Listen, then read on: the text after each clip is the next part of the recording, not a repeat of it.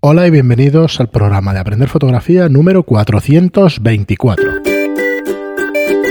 Hola, soy Fran Valverde y bueno, este sí es el último día ya que me escucháis eh, solo. Eh, disculpad, pero fallo de cálculo hizo que el anterior programa pues pensara que iba a grabar, que grabar ya con pera, pero la verdad es que no hemos podido todavía. Así que la semana que viene, el lunes ya tenemos programado el primer episodio y hemos quedado para grabar el resto, así que no os preocupéis que nos, nos abandonará, pero estará aquí con nosotros la semana que viene, como os digo. Y en este capítulo, pues la verdad es que tengo una espinita clavada con, uno de los fotógrafos que hemos, que hemos relacionado estos días o que hemos hablado de él estos días. Y no es otro que Martin Parr. Eh, Martin Parr que es un fotógrafo excelente y que quizá no le hicimos el honor que merecía con el podcast. Así que hoy os voy a leer un pequeño artículo, un pequeño no, un gran artículo, escrito en Oscar en Fotos, eh, que, nos hace, que nos hace un repaso de quién es Martin Parr y por qué eh, este fotógrafo deberíamos visitarlo y revisitarlo y visitar su obra y conocerlo en profundidad. Antes de eso, recordaros como siempre que en aprenderfotografía.online tenéis la mejor eh, manera y más rápida para aprender fotografía, que es a través de nuestros cursos online. Es una suscripción mensual a 10 euros al mes, pero tenéis ya 31 cursos y cada día uno y cada día 15 del mes vamos lanzando un nuevo curso. Muchas gracias a todos por estar ahí, a los suscritos y espero que le deis un buen vistazo. Y nada, como os decía, voy a empezar eh, por la lectura de un, de un artículo con algún comentario mío ¿vale? Eh, y empieza así. Eh, Martin Parr, el hermano incómodo. Martin Parr, como comentarista social fundamental, es como un hermano burlón que revela los secretos familiares que, que preferirían callarse. Es un artículo por Oscar Colorado Nates que, bueno, que se lo agradezco muchísimo porque me ha hecho abrir los ojos a lo que es este gran fotógrafo. Yo sabía que lo era, pero creo que explica bastante mejor de lo que pudimos nosotros explicarlo en el anterior programa. Así que ahí voy. Martin Parr es un fotógrafo que ha sacudido las estructuras fotográficas y sociales para presentar su punto de vista sobre el consumismo, la clase media, los superricos o el turismo, por ejemplo. Hay quienes opinan que es mejor no adjetivar a un fotógrafo, sino dejar que sus obras y acciones hablen por él. Sin embargo, al pensar en, Martin Parr, es imposible evitar que inunden la mente un mar de calificativos tales como ingenioso, incisivo, sardónico, cáustico, chispeante, burlón, satírico, irónico, punzante, purulento, sarcástico, ocurrente, mordaz, agudo, perspicaz. Todo hecho, todo eso y mucho más es Martin Parr. Estoy totalmente de acuerdo con lo que dice Oscar en este artículo y la verdad es que lo explica mucho mejor de lo que pudimos hacerlo nosotros. Sigo. Como muy bien dice Belen Guinard, a medio camino entre el artista y el sociólogo, Parr indaga en el entorno cotidiano para analizar las constantes, las miserias y las, y las contradicciones de la sociedad globalizada. La fotografía de Martin Parr es, a un tiempo, sobre la incongruencia y la juxtaposición. Disculpad.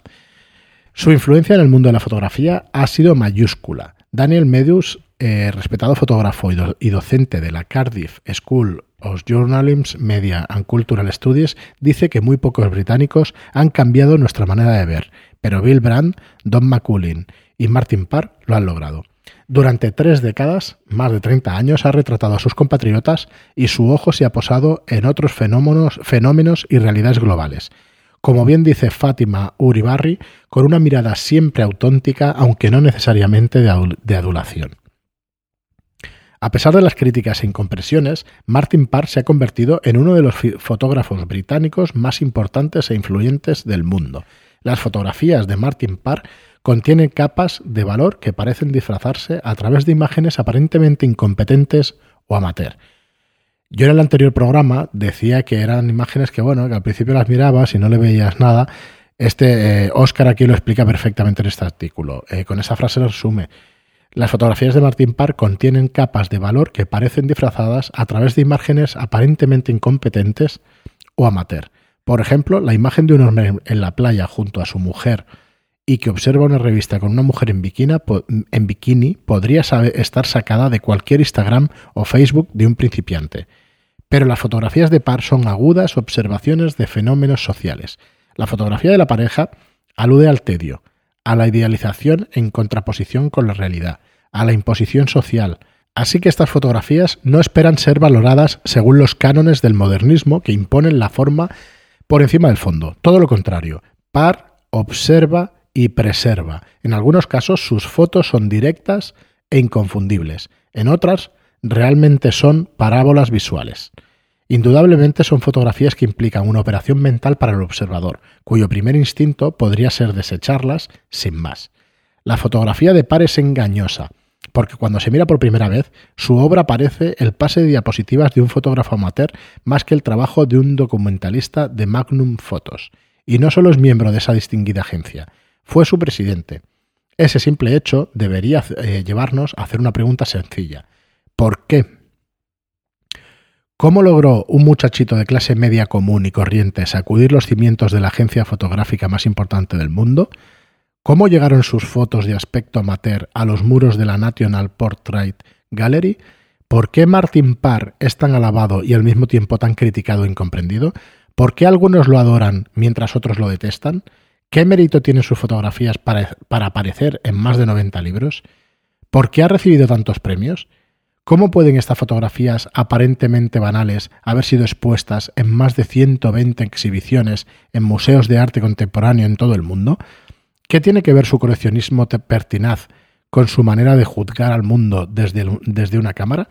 Este es Martin Parr, y esta es una de las carreras más inusuales en la historia de la fotografía. Aquí Oscar nos hace un recorrido por toda su vida, las influencias, empezó fotografiando en blanco y negro, eh, dónde vivió, quién son sus influencias, como Robert Frank, el suizo Robert Frank, el estadounidense Gary Ginoward, que Ginogrand, perdón, que hablamos de él. Entonces eh, nos dice, para comprender la obra de Martin Parr es fundamental acercarse y revisar a fondo el trabajo, motivos, implicaciones y reacciones, tanto de Frank como de Ginogrand sin esto, la obra de Par es mucho más difícil de ser evaluada. Nos dice que empezó con la escuela de los inconformistas. ¿vale? En, resumen, nos hace una, una, biografía de su vida pues, más que interesante.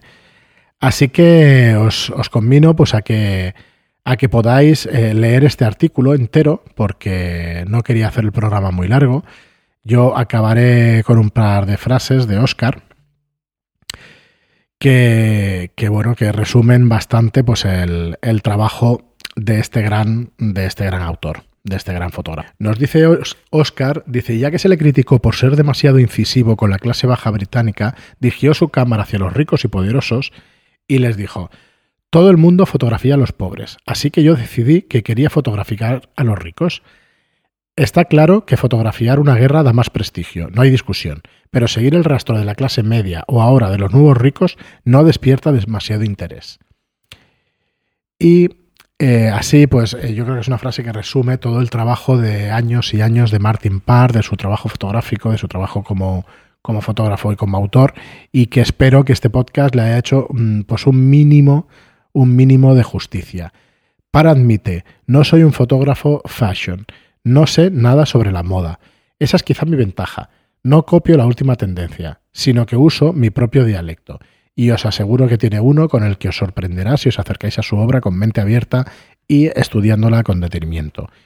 Muchas gracias por seguirnos a todos, muchas gracias por escucharnos, muchas gracias por estar ahí detrás del micrófono. Y nada, os pido como siempre una reseña de 5 estrellas si os ha gustado el contenido y un me gusta y un comentario en iBox si nos escucháis desde esa plataforma. Gracias y hasta el próximo programa.